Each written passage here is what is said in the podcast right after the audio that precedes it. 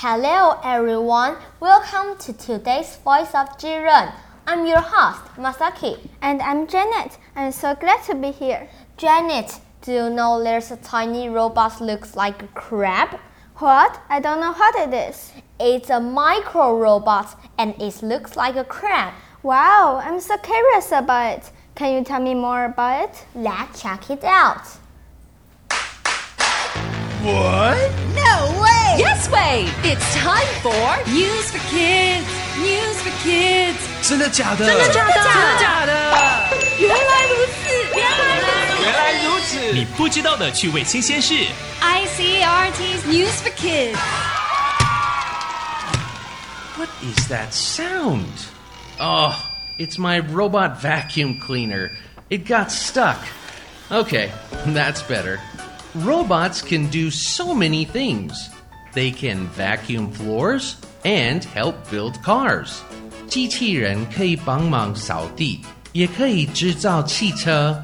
But can you imagine a robot so small that it can walk on the edge of a 10 NT coin? Well, scientists now have one. It's called a micro robot.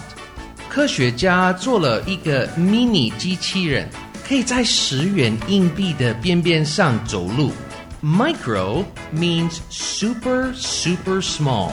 Scientists have made a micro robot that looks like a crab, and it is so small it can walk on the edge of a coin. 这个迷你机器人有一点像螃蟹。This micro robot crab is the smallest walking robot ever made. It's almost too hard to see with your eyes. You have to look really closely. 它是史上最小的机器人，甚至很难用肉眼看见。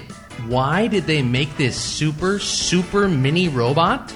Tiny robots can do things people can't, like go into your body and help doctors fix something that's too small for the doctors to reach.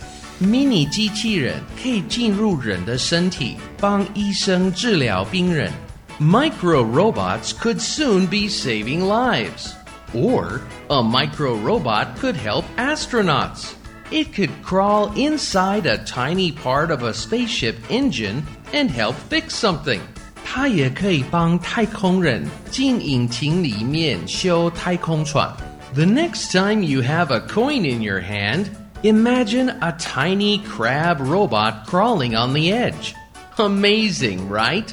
Scientists say one day micro robots will be so small you won't be able to see them without a microscope. 未来的机器人会小到要用显微镜才看得到。Wow, that means one day we could have robots inside of almost anything. It's amazing that a micro robot can go into your body and fix something for the doctors, right? Yes, the new technology is amazing. It also can help astronauts crawl inside the tiny part of a spaceship engine to fix things. Wow, sounds interesting. Alright, that's all for today. What a nice conversation we had. Let's discover more interesting things on next Tuesday's Voice of Jiren. Bye.